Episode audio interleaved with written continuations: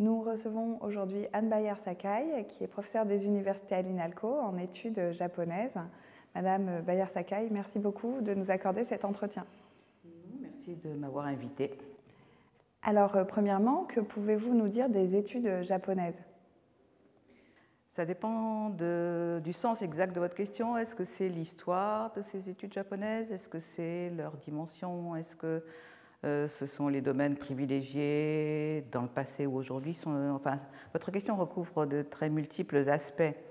Euh, du point de vue de l'histoire des études japonaises, je pense qu'on est quand même dans une maison où euh, l'enseignement du japonais et du, monde, de la civilisation japonaise a une très longue histoire. L'un de nos ancêtres, donc, enfin notre ancêtre à tous peut-être, euh, Léon Droni, je crois, a été nommé en 1868 dans cette maison, donc euh, ça fait quand même une, longue histoire. Euh, et on ne va peut-être pas sauter comme ça à pieds joints sur 150 années au moins, mais je crois que de toute façon, les études japonaises appartiennent à, l'histoire des études orientales françaises, de la grande école philologique aussi française. Et les domaines qui ont été les plus souvent abordés, les plus profondément labourés, etc., euh, sont liés à cette approche philologique. Donc, euh, que, ce soit, euh, que ce soit la littérature, la littérature ancienne, évidemment, au premier chef. et ensuite, il y a aussi une très longue histoire, par exemple, des études bouddhiques. Et c'est, je crois, véritablement ce qui a porté les études japonaises tout au long du XIXe siècle, enfin, donc à partir de, sa, de, sa, de, sa, de son élaboration euh, académique, si l'on peut dire. Euh, et puis bien sûr ensuite au XXe et euh, à certains égards encore jusqu'à aujourd'hui, on ne tourne pas, on ne tourne pas de page. Mais les objets, c'est sûr, ont aussi beaucoup évolué puisque pour les études japonaises, comme absolument dans tous les autres domaines de recherche en sciences humaines et sociales, le, il y a une sorte de, basculement des centres de recherche, euh, des, centres d'intérêt, veux-je dire, du point de vue de la recherche vers les sciences, euh, sociales. Et euh, ce basculement est lié évidemment à, la place croissante du, Japon contemporain dans, dans, les études japonaises. Et vous êtes plus, plus spécifiquement intéressé à la littérature moderne et contemporaine, n'est-ce pas? Je suis en effet une spécialiste de littérature moderne et contemporaine. J'ai travaillé aussi sur le, sur le classique, mais ce n'est pas du tout euh, mon domaine de compétences premier. C'est plus, euh, par c'est plus comment dire, un intérêt presque esthétique euh, que j'ai pour la littérature, littérature classique. On a des chefs-d'œuvre extraordinaires, donc c'est très difficile euh, de, ne pas, s'intéresser à ces, textes. Mais mon domaine de compétence premier, c'est effectivement la littérature euh, japonaise moderne et contemporaine, c'est-à-dire post, post-Meiji, donc à partir de la deuxième moitié du, du 19e siècle, et puis surtout, pour moi, en, ce qui me concerne, 20e et jusqu'à aujourd'hui. Quels sont les grands courants qui, traversent cette littérature La littérature moderne, vous voulez dire, contemporaine euh, Alors, un premier aspect euh, concerne la continuité. Je veux dire par là qu'il euh, est euh, de tradition de, parler d'un côté de littérature classique et de l'autre de littérature moderne et contemporaine, la césure euh, étant en général placée en 1868 quand le Japon s'ouvre avec, avec ce qu'on appelle souvent la, la, restauration de Meiji, quand le Japon se rouvre au, monde, après, après plus de deux siècles de fermeture. Et euh, cette ouverture au monde va euh, entraîner un contact avec euh, la littérature occidentale, j'allais dire du monde entier, mais ça n'a pas de sens, avec les littératures occidentales dominantes du XIXe siècle. et ces contacts vont entraîner évidemment une transformation très profonde de la littérature. En même temps, bien sûr, on ne peut pas dire qu'il y ait une rupture radicale, il y a toujours des continuités aussi.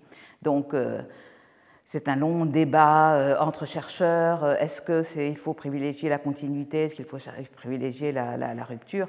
Euh, les, deux points de vue, les deux points de vue peuvent être tout à fait argumentés et entraîner des recherches différentes d'ailleurs, parce qu'on ne cherche pas, on, ne trouve que ce qu'on cherche de toute façon, donc on peut aussi bien trouver de quoi alimenter la thèse de la continuité que de quoi alimenter la thèse de la rupture. Euh, ceci étant dit, ce qu'il y a quand même, euh, me semble-t-il, de très, euh, de très nouveau, parce que, et cela on peut le voir aussi factuellement, c'est que dans les décennies qui vont suivre l'ouverture du Japon au monde occidental, le monde, comment on dire, les, gens de lettres, enfin les hommes de lettres, essentiellement des hommes bien sûr, dans ce monde, euh, les, hommes de lettres, euh, les jeunes gens vont se mettre à la recherche d'une nouvelle langue d'écriture qui permette de formuler une nouvelle littérature, puisque jusqu'à cette ouverture du Japon, la langue utilisée, ce qu'on appelle la langue classique, qui euh, bien sûr avait évolué, il n'y a pas de langue absolument figée, mais dont les grands, on va dire les grands traits, les grandes caractéristiques ont été fixées avant l'an 1000. Donc euh, c'est une, une, langue qui est devenue véritablement une langue d'écriture et exclusivement une langue d'écriture, euh, alors que cette, euh, la nécessité qui a été ressentie par ceux qui veulent se mettre à écrire une nouvelle littérature, cette nécessité demandait, donc, enfin, exigeait la mise au point aussi de nouveaux outils d'écriture, de nouveaux instruments d'écriture. Et parmi ces instruments, là, évidemment, l'élément premier, c'est la langue. Donc, euh, dans les années, euh, dans les décennies qui vont suivre, donc ça ne se fait pas du tout du jour au lendemain. En fait, il faut attendre la fin des années 1880 pour qu'on voit apparaître les premiers textes écrits dans une nouvelle langue, euh, dans une nouvelle langue d'écriture, qui, est très, qui est, en tout cas, qui entretient des rapports très étroits avec la langue vernaculaire, la langue vernaculaire, langue telle qu'elle se parle. Et c'est avec ce, nouvel outil que va mettre en, comment dire, en, branle euh, une, nouvelle, une nouvelle phase, euh, se mettre en place une nouvelle phase, de, en tout cas de la, de, la, de la production littéraire au Japon. Et c'est ce qu'on appelle en général la littérature moderne et contemporaine, c'est celle qui est écrite dans cette... Et vous disiez alors que c'est une littérature avant tout masculine? C'est une littérature avant tout masculine. Vous savez, euh,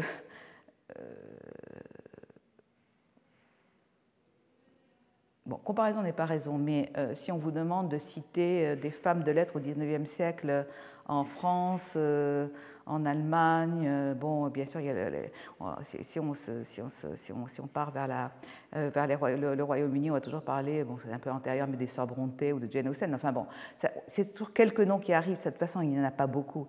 Dans, le cas du Japon, de toute façon, la répartition genrée dans le monde de l'écriture euh, est le reflet de toute façon d'une répartition genrée euh, dans le fonctionnement social d'une façon générale et interfère avec, enfin, intervient dans cette affaire évidemment de façon tout à fait décisive la question de l'éducation des femmes. Et autant on sait que dans le milieu des commerçants, dans le Japon prémoderne, euh, souvent les filles, on leur apprend à, lire, écrire et compter parce qu'elles tiennent souvent les comptes. Donc c'est pour des raisons aussi tout à fait matérielles. Euh, mais pour le reste, pour ce qui est de, les lancer dans des études poussées, euh, le Japon, comme beaucoup d'autres pays, n'a pas, pas en tout cas du tout considéré comme prioritaire l'éducation des filles. Et il y a un slogan que, l'on mentionne toujours pour la période, pour la période de Meiji qui est Ryosai Kembo, donc, euh, donc euh, comment on le traduit? Donc c'est c'est bonne épouse, mère avisée ou quelque chose comme ça. On a besoin de femmes avec un, peu d'éducation pour, pour tenir la maison et pour élever les enfants, surtout les fils. Mais bon, c'est à peu près ce qu'on attend d'elles. Donc à partir de là, elles n'écrivent pas non plus, ou elles écrivent très peu, ou celles qui écrivent sont considérées de toute façon comme des bas bleus, donc comme dans beaucoup de pays. Et en ce qui concerne l'étude de, la littérature moderne et contemporaine, comment vous vous situez? Quel est votre rapport personnel? Alors, Je pense qu'il y a, comme pour tout le monde, absolument comme pour tout le monde, il y a des déterminations personnelles et des déterminations générationnelles. Je vais commencer par les déterminations générationnelles parce qu'elles me semblent vraiment très, très importantes. Euh, quand euh, je, me suis euh, lancée ou quand j'ai abordé l'étude du corpus japonais, donc différents corpus, j'ai travaillé dans différentes directions, et avant même de, de m'intéresser plus spécifiquement à la littérature, on est dans les années 1980 euh, on n'est bien sûr plus dans la grande époque structuraliste, mais on est quand même encore dans une période où la réflexion théorique en, matière de littérature en France est extrêmement active extrêmement active avec euh, euh, des, grandes, des, grands noms comme Gérard Genette, bien sûr, euh, comme, et, d'autres, enfin, je veux dire, tous ceux qui ont travaillé dans le domaine de la, de la, de la, lecture psychanalytique des textes, de la lecture thématique des textes. il, y a, énormément donc de, de, réflexions théoriques qui ont été développées à cette époque-là. Et donc c'était un domaine qui était extrêmement, enfin, pour un, pour un, pour, pour, un, pour, un, pour un, une jeune étudiant, étudiante, euh, un jeune, une jeune chercheuse, un domaine extrêmement attirant, euh, d'autant plus que euh, parce que la, la théorie littéraire était à ce moment-là aussi effervescente en matière, d'élaboration et de recherche, de créativité, d'invention, enfin, il y avait aussi, comment dire, un, un rôle très important reconnu à la littérature comme corpus.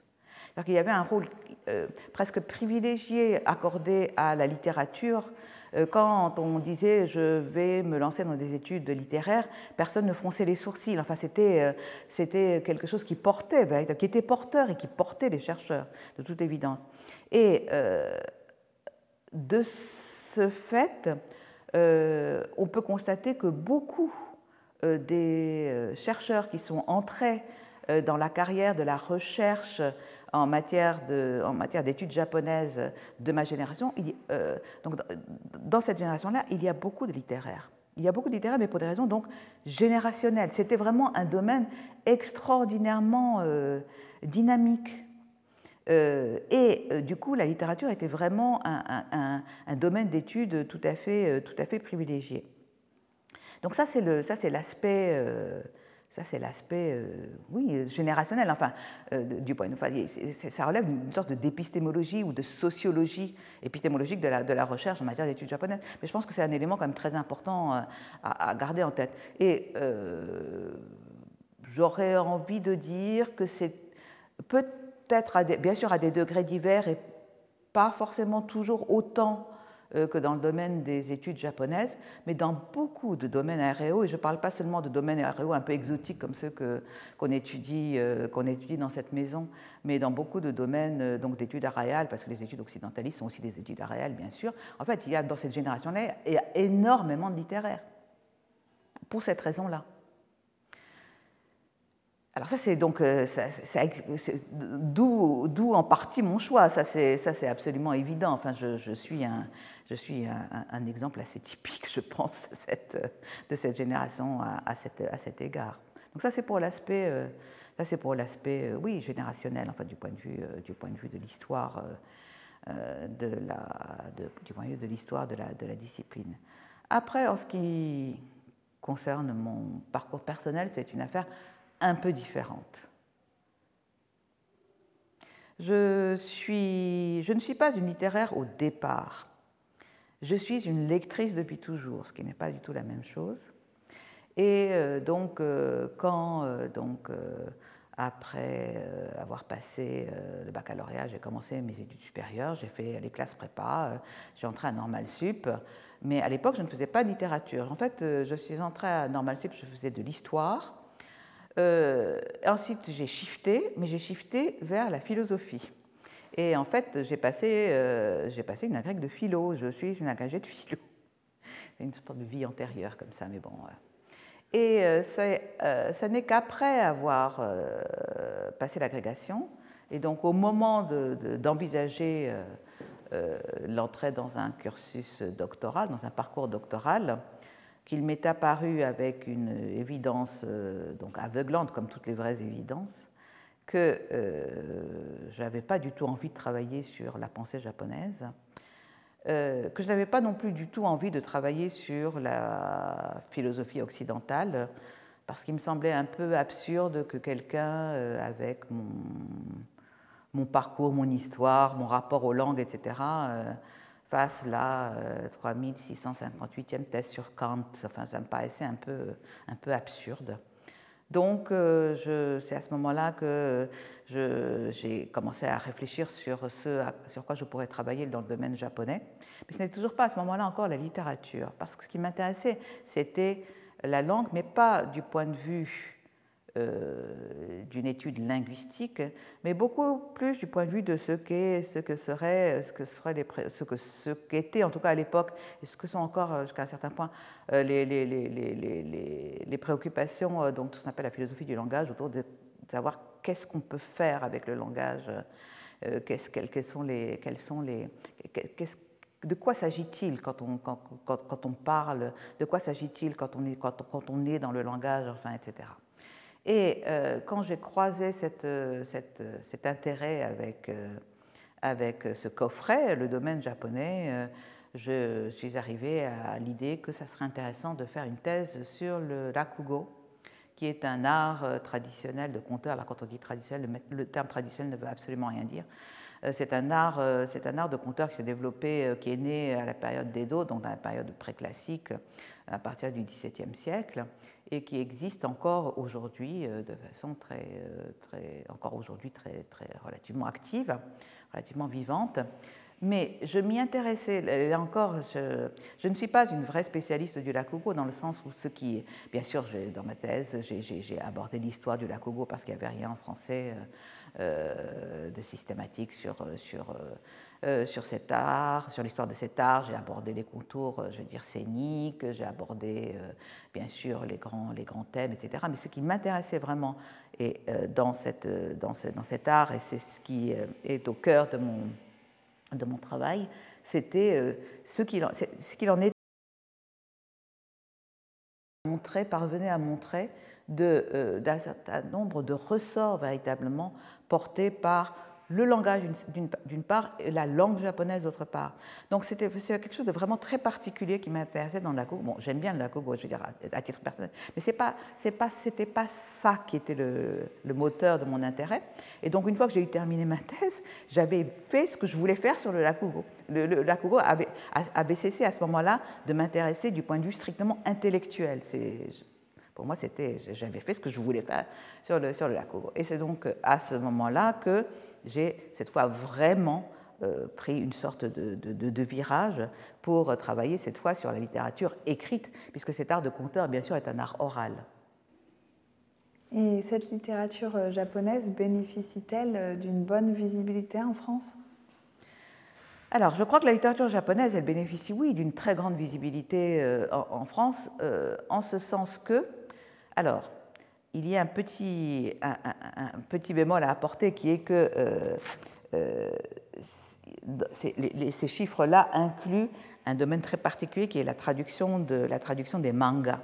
Mais si on intègre dans les chiffres la traduction des mangas, la littérature japonaise est la deuxième littérature traduite en France en termes de nombre de titres paraissant euh, chaque année, etc. Donc c'est une, c'est une littérature extrêmement, euh, extrêmement visible de ce point de vue-là. Alors bien sûr, les choses changent si on extrait, si on extrait les mangas qui représentent une part très très importante du nombre de, de parutions, de parutions chaque année, c'est sûr. Mais en même temps, exclure les mangas, exclure les mangas, c'est, c'est vite dit, mais le statut des mangas aujourd'hui, c'est quand même de l'ordre au moins de la paralittérature. Donc euh, ça reste, c'est évidemment une, production et une part très importante de la, de la, connaissance que les lecteurs français peuvent avoir de la production écrite japonaise. Alors bien sûr, dans le cas de manga, c'est écrit et, graphique, mais c'est un, un, ensemble.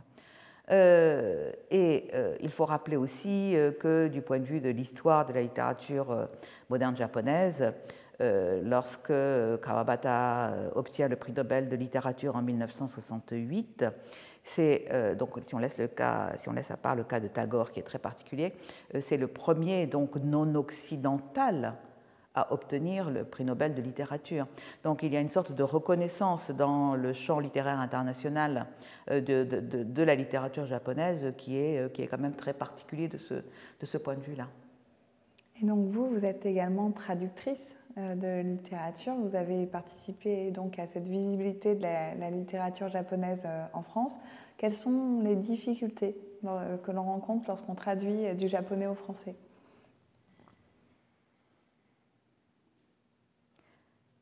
C'est une question un peu piège parce qu'on euh, peut argumenter dans tous les sens. On peut argumenter en disant que la, la, traduction de la littérature japonaise est particulièrement difficile et on peut trouver 50 arguments pour aller dans ce sens-là. Euh, on peut argumenter tout à fait euh, aussi dans le sens inverse en disant c'est pas plus difficile que de traduire la littérature japonaise que de traduire n'importe quelle autre littérature. Et on peut trouver aussi 50 arguments pour aller dans ce, sens-là. Donc euh, je ne sais pas trop comment vous, répondre parce que je ne, veux, je ne veux jouer ni la posture de ah oui la littérature japonaise c'est tellement spécifique, c'est tellement difficile, etc. Je ne veux pas aller dans ce sens-là. D'un autre côté, je ne vais pas non plus me tirer une balle dans le pied et dire que c'est aussi facile que de traduire n'importe quelle autre langue. Donc donc là, je ne sais pas très bien dans quel sens je dois vous, dans quel sens je dois vous répondre. Vous avez notamment euh, participé à un projet collectif, à un projet de traduction, donc euh, de recherche sur le Genji Monogatari. Alors, le, projet Genji, c'est quelque chose d'un peu particulier, euh, puisque c'est un projet avant tout académique. Ce n'est pas un projet éditorial, tout simplement parce que nous avons calculé qu'au rythme où euh, nous avancions, il nous faudrait à peu près euh, deux siècles et demi ou quelque chose comme ça. Enfin, c'est ma collègue, Madame Telada, qui avait fait ce genre de calcul, qui nous fallait au moins deux siècles ou deux siècles et demi pour arriver au bout. Donc, c'est de toute façon pas un projet éditorial dans ce sens-là, parce que les éditeurs n'ont pas cette patience-là, et ce n'est pas la temporalité du capitalisme éditorial actuel. Euh, mais c'est plutôt donc un, projet de recherche. C'est un, donc c'est un texte qui a été écrit par une dame de cour aux alentours de l'an 1000. C'est un, euh, alors pour le coup, je vais être un peu grandiloquente, mais c'est certainement un des chefs-d'œuvre de la littérature mondiale.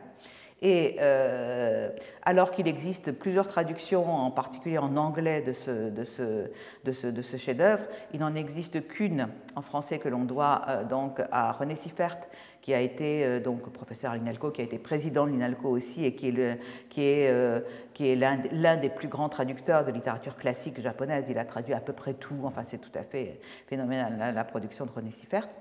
Euh, mais il n'en existe qu'une traduction et c'est un texte qui est tellement riche que l'on peut envisager de très multiples traductions, d'autant plus que la manière de traduire, bien sûr, euh, comme vous le savez, change aussi avec le temps. On ne traduit plus aujourd'hui du tout comme on traduisait il y a 15 ans, il y a 20 ans, etc.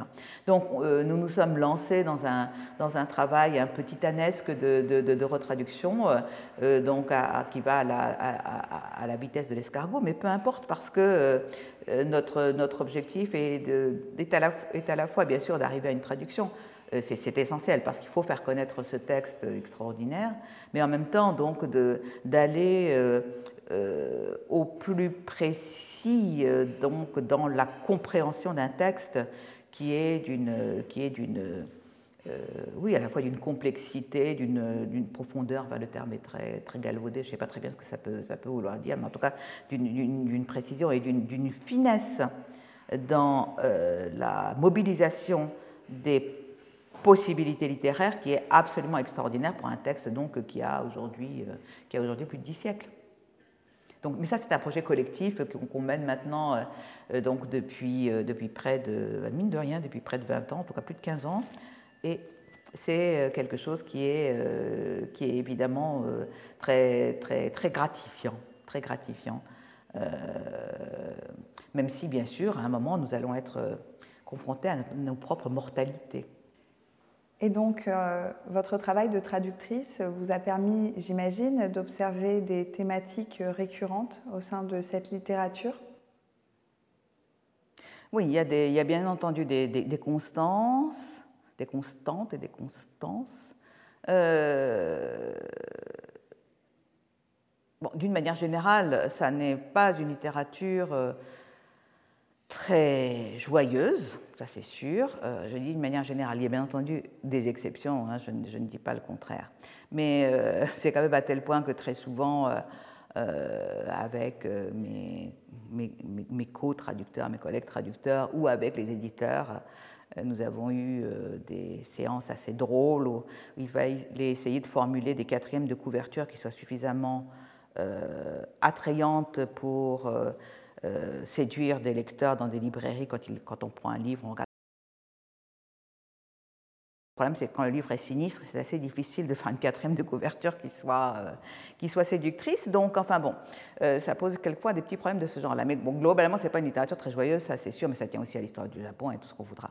Simplement, ce qui me paraît aussi, euh, aussi très net, c'est que s'il y a des constantes, donc quelque chose qui n'est pas très, très joyeux, et puis au fur et à mesure qu'on avance dans le temps, parce que la littérature japonaise est évidemment très réactive à ce qu'est le monde, le monde actuel, le monde contemporain, etc., les, les thématiques de la violence, euh, euh, deviennent, très, deviennent très présentes euh, au fur et à mesure que, enfin, sans doute de plus en plus présentes au fur et à mesure que le temps passe, avec un, certains moments évidemment paroxystiques, comme dans la littérature de, de, l'immédiate après-guerre, ou bien encore dans le, d'une certaine façon presque paradoxale, dans la littérature des années 70, 80, quand, quand le Japon est dans cette sorte de, folie spéculative qui va amener à la fameuse bulle spéculative dont l'éclatement va provoquer une grave crise économique. Cette, cette sorte de frénésie euh, spéculative et s'accompagne aussi d'une de, de, littérature qui est confrontés ou qui se confrontent à la violence. Donc ça, c'est aussi euh, une manière dont euh, la situation sociale, certainement, se, reflète dans les préoccupations des auteurs et des lecteurs, bien sûr, parce que c'est euh, le reflet à la fois de, des préoccupations des uns et des autres. Mais en même temps, si on regarde du point de vue de l'histoire des, traductions en France, j'aurais envie de dire que le, découpage, enfin les, transformations ou les constantes ne sont sans doute pas celles-là, puisque on constate que la traduction de la littérature japonaise je parle là de la période de l'après-guerre, hein, donc parce qu'il y a eu des choses qui ont été traduites. En fait, euh, il y a une traduction de la littérature japonaise avant-guerre, donc avant 1945, mais euh, plus, on va dire, plus ponctuelle, on va dire ça comme ça. Et après 45, en fait, le moment où vraiment la, traduction de la littérature japonaise en France démarre, euh, bon, là encore en excluant les quelques, quelques traductions sporadiques, c'est vraiment dans les années 60.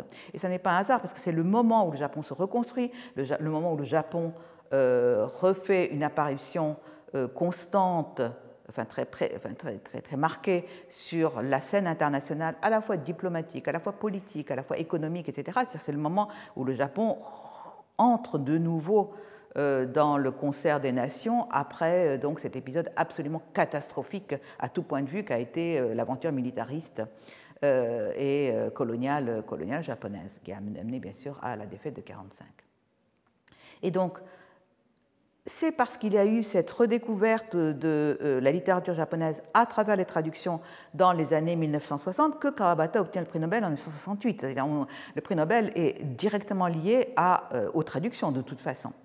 Et euh, cette euh, vague de traduction donc des années 60, 70 euh, encore, c'est essentiellement une vague de traduction qui est concentrée sur les grands auteurs et qui participe à justement à la canonisation de ces auteurs sur le plan, là encore, du champ littéraire mondial puisque euh, ces traductions, c'est donc beaucoup Kawabata, euh, c'est Mishima, c'est Tanizaki, enfin c'est vraiment euh, autour de ces grandes figures de la littérature japonaise que les traductions se, concentrent. Et c'est une traduction aussi qui est, comment dire, ce sont des œuvres aussi qui, jusqu'à un certain point, je ne dirais pas sont formatées pour être exportées, mais sont, conviennent très bien à l'exportation parce que l'image du Japon qu'elle euh,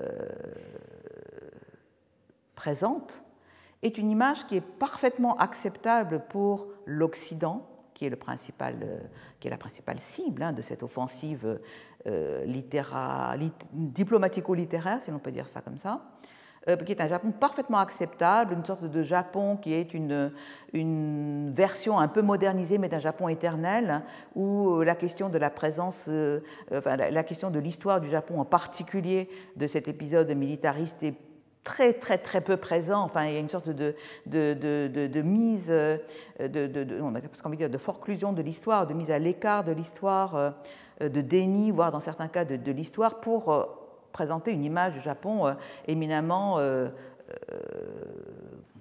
peut dire, commercialisable.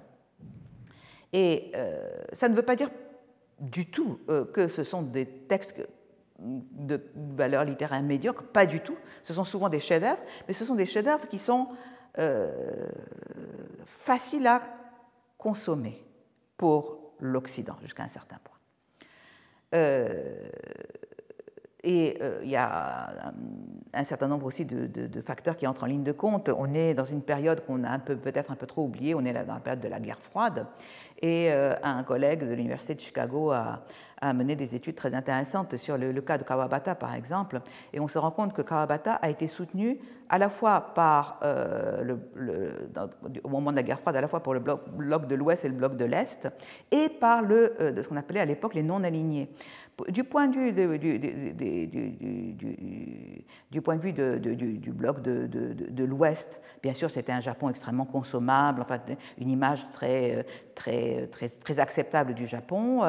Euh, du point de vue du bloc de l'Est, c'était une, littérature, la littérature de Kawabata est une littérature non américanisée à bien des égards, donc c'était très bien. Et euh, pour, euh, le, pour, le, pour, le, pour les non-alignés, c'était une, littérature qui n'était pas complètement engloutie par ou soumise aux critères de la littérature occidentalisée. Et donc, ça faisait consensus clairement. Mais c'est une, question, euh, c'est une question historique de ce point de vue-là, et euh, ça a été porté de cette façon-là.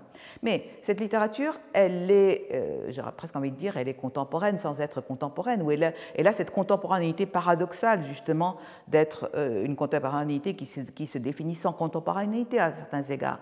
Et euh, la vague suivante de traduction euh, euh, va être portée aussi par une nouvelle génération de traducteurs et elle date donc des, années, des années 1980. Et là, cette fois, l'éventail des auteurs traduits va s'ouvrir de façon absolument spectaculaire. Et c'est cette ouverture qui qui est au demeurant, là encore, il ne faut pas euh, privilégier simplement la littérature japonaise, c'est le moment où la place des littératures en traduction augmente de façon spectaculaire dans l'industrie éditoriale française. Hein. C'est pas un cas. Le Japon a profité à, surfer sur cette vague, comme on dirait aujourd'hui, à, bénéficier de cette, de cette ferveur des, lecteurs pour la littérature, euh, littérature étrangère et, relativement exotique. Mais euh, la littérature japonaise n'est pas la seule dans ce cas. Enfin, quoi qu'il en soit, euh, dans, ce, dans, dans, ce, dans, ce, mouvement général, la littérature japonaise, c'est sûr, à, comment dire, on est venu à occuper une place très importante, comme je vous le disais tout à l'heure, dans le marché éditorial français, et ça dure encore aujourd'hui.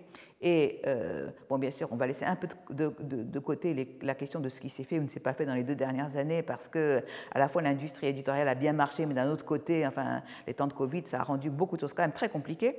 Mais en attendant, c'est vrai que la littérature japonaise est très traduite, et très traduite à tel point que très souvent, en allant euh, dans les librairies où, enfin, justement, on ne voit plus tellement. Enfin, je ne suis pas beaucoup allée dans les librairies vrai, dans les deux dernières années, mais en surfant, euh, en surfant sur le net ou en allant voir dans les sites de, librairies en ligne que je ne nommerai pas, je me suis souvent rendu compte qu'étaient traduits des textes dont j'ignorais complètement qu'ils étaient en traduction, mais parfois même qu'ils existaient.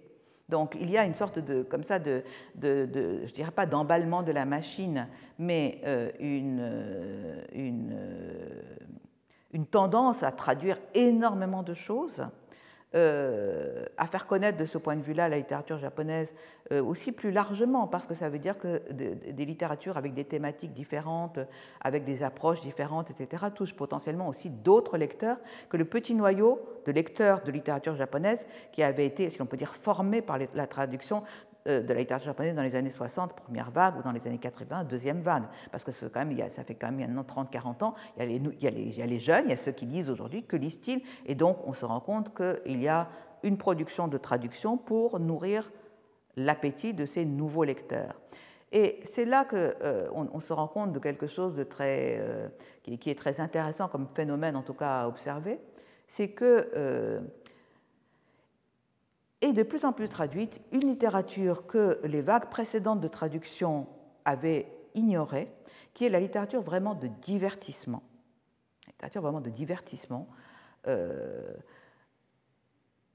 je ne dirais pas littérature de gare. Vous savez qu'il y a beaucoup de termes un peu péjoratifs comme ça euh, pour la littérature grand public. Il y a, de la littérature, pour des raisons historiques, il y a une littérature de divertissement très importante dans la littérature moderne japonaise, souvent de très grande qualité, pas toujours.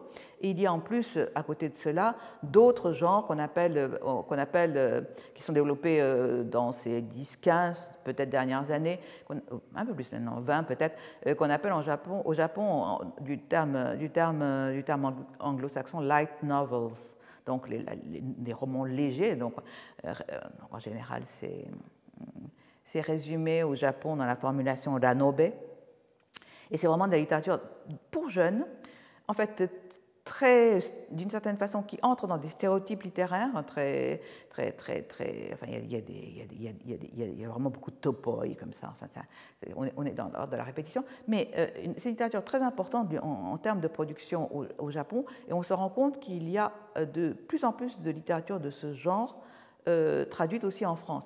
Et qui intéresse de plus en plus aussi de jeunes lecteurs, enfin de, oui, plutôt de jeunes lecteurs, qui souvent on grandit en lisant beaucoup de mangas, et c'est donc de autre, euh, de, toutes nouvelles habitudes de lecture qui sont en quelque sorte satisfaites par une nouvelle offre en matière de traduction. Voilà. Et personnellement, vous travaillez sur quels auteurs, sur quels euh, quel sujets alors, j'ai eu la, chance, aussi bien comme traductrice que comme chercheuse, de, travailler beaucoup sur mon auteur de prédilection, qui est Tanizaki Junichiro, donc le grand Tanizaki, euh, qui est euh, vraiment un auteur tout à fait, euh, tout à fait extraordinaire. Donc, eu du point de vue de la traduction, j'ai eu la chance de participer au projet de publication des œuvres de Tanizaki dans la collection de la Pléiade chez Gallimard. Donc euh, euh, euh, ce, travail collectif dirigé par Jacqueline Pigeot, qui était professeure à l'université qui s'appelait Paris 7 à l'époque, euh, a donné euh, donc lieu à la publication de deux volumes à la fin des années 1990 chez Gallimard donc. Et euh, cela m'a donné l'occasion la possibilité de traduire plusieurs grands, grands textes de, de, Tanizaki ou de retraduire. Et c'est justement un phénomène intéressant puisque Tanizaki comme je vous le disais fait partie de ces auteurs qui avaient bénéficié de la première vague de traduction dans les années 60 mais quand il a été question donc de lancer ce Pléiade nous avons euh, regardé attentivement toutes les traductions existantes et nous nous sommes rendus compte qu'il y avait beaucoup de problèmes dans les traductions des années 60. Euh, qui non seulement avaient en tant que tel bien sûr le mérite d'exister et qui avaient bien sûr beaucoup de qualité, mais dont on va dire les, principes de traduction n'étaient pas forcément ceux que l'on attendait à la fin des années 1990. Donc, nous avons donc décidé de retraduire un certain nombre de textes et l'idée même que l'on se mette à retraduire, ça montre bien aussi la maturité euh, d'une, d'une, la maturité d'une histoire? Enfin, que, l'histoire de, l'introduction à la littérature japonaise euh, en France avait atteint un nouveau palier, puisque quand on se met à retraduire, c'est qu'il y a une nouvelle, il y a vraiment une nouvelle étape qui est franchie.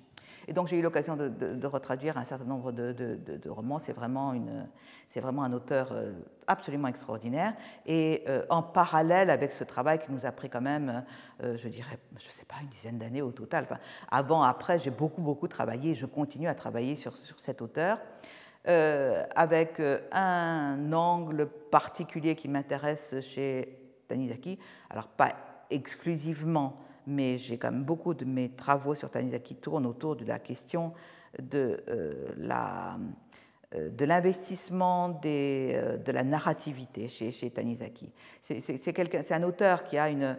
Qui, si je dis qu'il y a une réflexion sur la littérature, c'est absurde parce que ça n'est pas dans ces termes-là, dans, dans, lesquels on peut trouver, dans l'œuvre de qui on peut trouver des matériaux pour nourrir une théorie de la littérature, une théorie de la narration, une théorie de la fiction. Et, c'est ça qui m'a vraiment intéressé, qui continue à m'intéresser. Chaque fois que je relis du Tanizaki ou que je retravaille sur, sur Tanizaki, c'est vraiment c'est un, un, vrai bonheur. C'est c'est un, un, auteur tout à fait vraiment tout à fait extraordinaire. Donc ça, donc ça, ça m'a occupé pendant, de, manière, de manière constante et récurrente, etc., pendant, pendant, pendant, de, longues, pendant de longues années. Et euh, dans la dernière décennie, par la force des choses, mes travaux ont porté sur quelque chose d'autre, euh, quelque chose de nouveau, là encore par la force des choses, euh, qui est ce qu'on appelle la littérature de... Alors en France, on appelle ça la littérature de l'après-Fukushima. Mais euh, en fait, au Japon, on parle de la littérature post-2011, donc post-11 mars 2011, c'est-à-dire en fait la littérature qui s'est écrite et qui a été diffusée suite à la triple catastrophe donc du 11 mars 2011, qui a commencé donc avec le séisme, euh, qui s'est poursuivi avec le tsunami, qui lui-même a entraîné donc la catastrophe de la centrale nucléaire de Fukushima. Et euh, cette, euh, cette, triple catastrophe a, comment dire, a, provoqué des écritures, a, donc a suscité une nouvelle, une nouvelle l'apparition de ce qu'on pourrait appeler un, genre littéraire nouveau, qui est cette littérature donc de l'après-catastrophe, au Japon de, la catastrophe de 2011.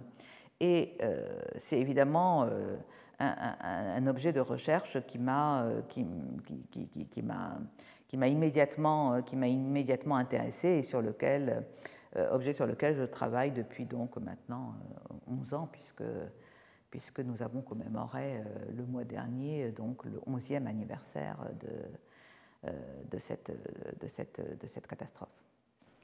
Et qu'est-ce qui vous a amené à l'INALCO?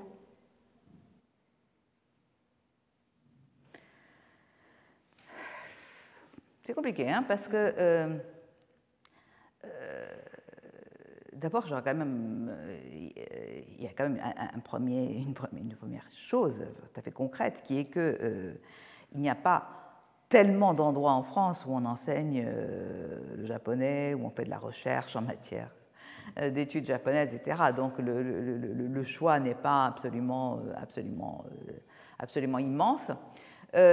quand, donc après avoir soutenu ma thèse, qui était une thèse d'État, j'ai été nommé professeur à l'Université de Lille, où je suis restée six ans, sept ans.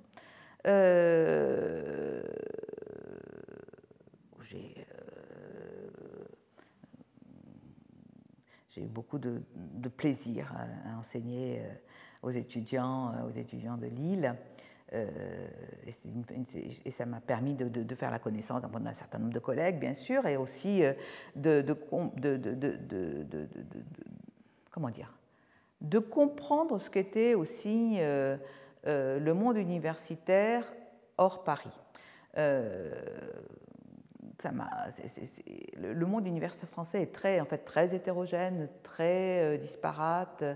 Euh, les problématiques euh, nationales et les problématiques locales ne sont pas les mêmes. Les interactions entre les différents niveaux de, décision ne sont pas les mêmes. Enfin bref, c'était une expérience très très intéressante à la fois sur le plan pédagogique et sur le plan de ma compréhension, si l'on peut dire, des institutions, des logiques institutionnelles. Euh, simplement, euh, j'avais un problème concret euh, qui était que à l'époque, à Lille, il n'y avait en japonais qu'un DUG, c'est-à-dire les deux premières années. Et bon, autant c'était une expérience satisfaisante avec les deux premières années, mais c'était quand même aussi un peu frustrant. Et il se trouve que suite à un concours de circonstances, euh, donc un, poste, c'est un poste de, professeur s'est libéré à, libéré à l'INALCO. Euh, j'ai postulé, j'ai été élu et donc je suis prof dans ces murs, enfin non, qui ont été des murs un peu différents puisque ça a été longtemps Dauphine, depuis donc 98, je crois. Et vous faites partie de l'IFRAE Oui, donc je suis enseignant-chercheur à l'INALCO, membre euh, de, de, l'IFRAE, donc où je suis, euh, je suis chercheuse. donc l'Institut français de recherche sur l'Asie de l'Est, qui est donc une structure qui couvre une zone aréale importante qui est donc, qui, donc qui, est, ah, on va dire, le monde sinisé ou le monde paracinisé, euh, donc, euh, et qui euh, nous a permis donc de, regrouper dans une seule structure des chercheurs travaillant donc des, sur des sur, des sur des sur des donc sur, des zones sur, sur des mi, des zones plus comment dire je pas non plus des micro-zones parce que ça n'aurait pas non plus de sens, enfin, sur, sur différentes zones à l'intérieur de, cette, de, de, de, de l'ère extrême orientale. Et euh, ça permet évidemment le développement de projets de recherche euh, transversaux, euh, avec des, croisements de problématiques, etc., tout en, tout en autorisant aussi bien donc aussi le prolongement, le, la mise en place de, projets de recherche qui, dont la délimitation aréale est plus, plus restreinte. Donc c'est de ce point de vue-là une, comment dire, le reflet, je pense, d'un changement dans la manière dont on, euh, dont on conçoit euh, l'échelle à laquelle on peut définir les recherches dans le domaine aréal. Et vous enseignez également? Et j'enseigne également donc la, la, littérature, bien sûr, et aussi un peu la langue, ce que j'aime ce que j'aime aussi bien faire. la langue, évidemment, quelque chose qui m'intéresse, euh, c'est l'intérêt pour la langue qui m'a mené aussi à la littérature. Donc euh, c'est un, un, élément très important. Et de toute façon, euh, en tout cas dans le département d'études japonaises, tous les enseignants font à la fois des cours de langue et des cours dans leur spécialité disciplinaire. Que pouvez-vous nous dire de vos responsabilités collectives? Alors, en matière de responsabilité collective, donc je suis actuellement euh, membre du euh, conseil scientifique euh, et j'ai bien sûr au cours de ces, de ces donc 15, 20, 20 et quelques années à l'INALCO, euh, occupé différentes fonctions. J'ai été directrice du département, j'ai été directrice de l'équipe qui était euh, l'équipe d'études, donc le centre d'études japonaises qui était euh, notre centre de recherche donc défini sur l'ère l'ère japonaise avant que avant la création de l'IFRAE. J'ai été longtemps membre du CA. Euh, dans le domaine euh, des études japonaises, j'ai été aussi longtemps membre du, euh, jury de l'agrégation, j'ai été présidente du jury de l'agrégation pendant de longues années, etc. j'ai, fait, j'ai eu la carrière administrative donc de que qu'ont beaucoup de, beaucoup de chercheurs de toute façon, parce que ça fait partie, ça fait partie du job. Et euh, je ne sais pas s'il faut dire heureusement ou malheureusement, parce que bien sûr, euh, le côté malheureux de la chose, c'est que ça prend beaucoup de temps. Ça prend beaucoup de temps et souvent, euh, souvent on, se dit qu'on aimerait mieux faire autre chose. C'est vrai, il faut, il faut le dire. C'est pas, enfin, bon, pour certains ou certaines de mes collègues, sans doute, c'est c'est une, c'est une, ça doit, être, ça doit être plus gratifiant que ça ne l'est pour moi. C'est vrai que c'est pas forcément ce que j'ai voulu faire. Euh, je mais ce que j'ai fait, j'ai toujours essayé de, faire le mieux possible parce que je trouve que sinon c'est une perte de temps. Et euh, d'un autre côté, donc, euh, si on se dit parfois qu'on aurait aimé faut utiliser le temps autrement, c'est aussi très intéressant parce que ça permet toujours de, faire ce dont je vous parlais à propos de mon expérience à Lille, c'est-à-dire de comprendre les logiques institutionnelles. Et euh, la recherche, ce n'est pas quelque chose qui se passe dans, dans, un, dans un, air pur comme ça. Euh, c'est un, un, acte social, c'est un acte politique, c'est un acte aussi qui est euh, inscrit dans, un, dans une structure qui est une institution. La dite institution, elle est traversée de rapports de force, elle est traversée de de, parfois de conflits, de tensions, euh, de perspectives divergentes. Euh, euh, et on peut sans doute, enfin j'imagine, hein, qu'on peut très bien faire une carrière entière en restant complètement à l'écart Mais ça veut dire, d'une part, si on reste complètement à l'écart, que ce sont les autres qui mettent la main dans le cambouis, ce qui est quand même pas très sympa quand on est dans une équipe. chacun, ça marche mieux si chacun fait sa part des choses, prend sa part de responsabilité et fait sa part des choses. Et puis d'autre part, c'est intéressant en soi. Euh, je comprends bien les, euh, ceux qui travaillent dans le domaine des sciences politiques sur les logiques institutionnelles parce que c'est un objet très intéressant à observer. Et j'ai appris beaucoup de choses, à la fois sur les logiques institutionnelles et puis aussi euh, sur, sur, les, sur les êtres humains, parce que c'est aussi parfois très très révélateur de ce que sont les uns et les autres. Il y a des gens qui parfois sont très différents euh, en tant que chercheur et en tant que, euh, en tant que membre d'une institution. C'est très intéressant à observer. Est-ce que vous voyez d'autres choses à ajouter? Euh, Non, pas spécialement. Je crois que, je crois que de toute façon, on, est un, on est dans une période de, changement. en ce jour où nous faisons l'enregistrement, nous sommes à deux jours d'élection présidentielle. mais élection présidentielle ou pas, de toute façon, l'université, je suis sûre, euh, dans dix ans, aura complètement changé. Euh, parce que, euh, parce que si, on utilise la formule, la formule générale le monde change, ça, ne veut pas dire grand-chose, mais tout simplement, ça veut dire que la place économique et politique de l'université dans l'économie globale et dans le champ politique global, de toute façon, sont amenées, cette place-là, pardon, est amenée à changer. Et donc, bien malin qui peut, dire aujourd'hui ce que sera l'université dans 10 ans, mais ce dont je suis absolument sûre, c'est que, donc moi je suis en fin de carrière, euh, l'université que j'ai connue et que, au moins pour une large part encore, je connais aujourd'hui, elle aura disparu dans 10 ans.